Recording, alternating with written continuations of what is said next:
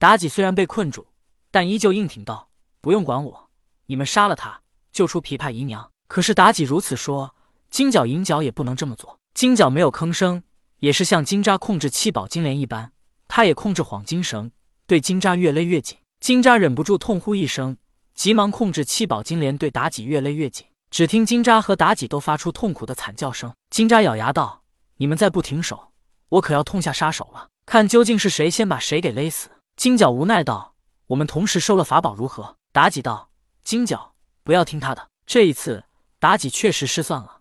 他以为七宝金莲只能困人，所以他才让金角银角离得远远的。就是因为他想过自己可能还会被金吒困住，但只要金角银角没事，杀了金吒，那么七宝金莲自然没有了效果。但他想不到七个圈子合一，原来威力这么大。金吒笑道：“可以。”于是金吒和金角同时收了法宝。当金吒收了七宝金莲之后，二话不说，直接便驾云逃走。因为金吒发现他七宝金莲的释放速度没有晃金绳快。妲己三人有可能躲过他的七宝金莲，但如果他不逃走，是绝无可能躲过晃金绳。金吒逃走，妲己也不忍责怪金角，而是说道：“金角，你把晃金绳拿来与我一用。你们两个速度不如我，你们在此等我归来，我去追赶金吒。”金角将晃金绳交给妲己，并告诉了他施法的咒语，并让妲己小心。妲己收了幌金绳，快速的向着金吒逃走的方向追去。确实如妲己所言，他的速度很快。远远的便看到了金吒的背影，看到金吒的背影，妲己便念动咒语，幌金绳如离弦的利箭一般，朝着金吒追去。金吒已经感觉到妲己追来，他此时根本没有战斗的心思，只一个劲儿的向前逃去。而同时，金吒也感觉到幌金绳在朝着他追来。幌金绳的速度很快，而且妲己念动了咒语，幌金绳虽然一时半会儿没追上金吒，但他已经有了目标。在这种情况下，幌金绳不拿住金吒。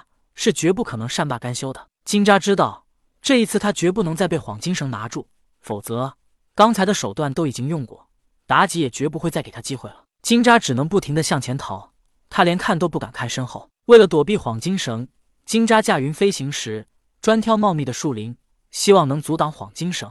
晃金绳只要有了目标，就仿佛是一个拥有意识的人类，不达目的誓不罢休。金吒就这么一边躲避一边逃。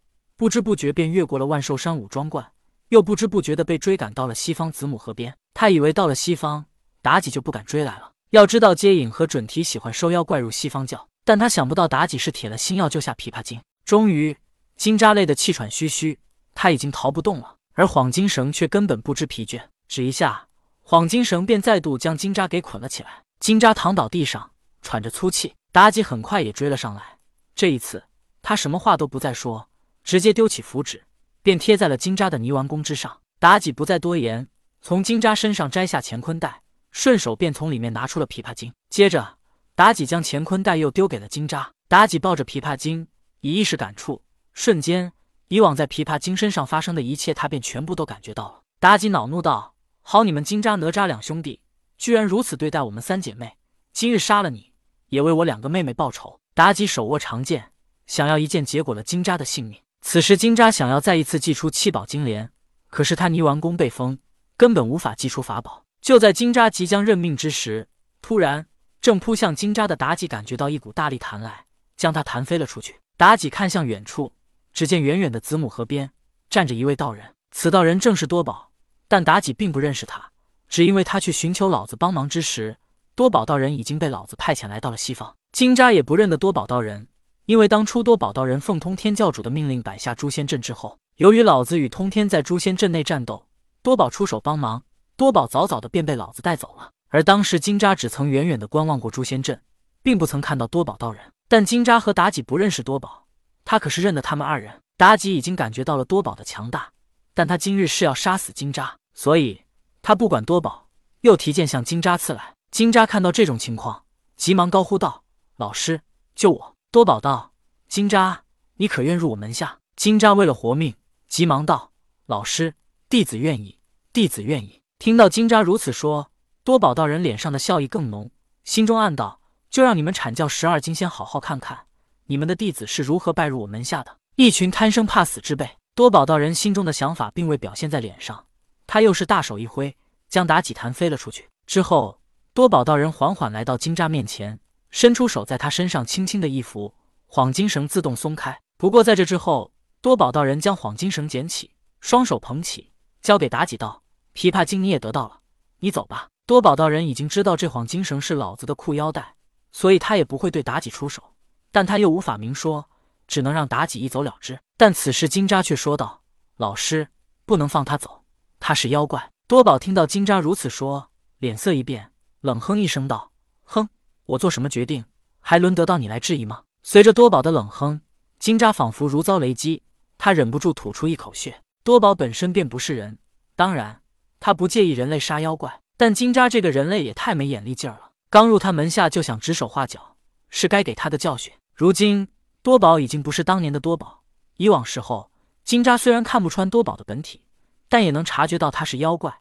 但是如今多宝已经有了掌中世界，这已经成为了混沌，包括他的身体也在不停的向着混沌转化。可以说他已经不再是妖，但他也不是人，可以说他是仙人最顶峰的存在，只差一步他就能成圣了。妲己不知道多宝的目的是什么，看他对待自己，似乎是手下留情，两次将他弹飞都没伤害他，倒是对待金吒，他出手却毫不留情。妲己在看着多宝对待黄金绳的态度，他明白了，多宝对他留情，是因为他看出了黄金绳的来历。妲己知道多宝这是给老子面子，而不是因为他，而多宝也不允许他杀金吒。妲己无奈之下，只能接过黄金绳，先收进了乾坤袋里。随后，妲己一脸愧疚地抱着琵琶精。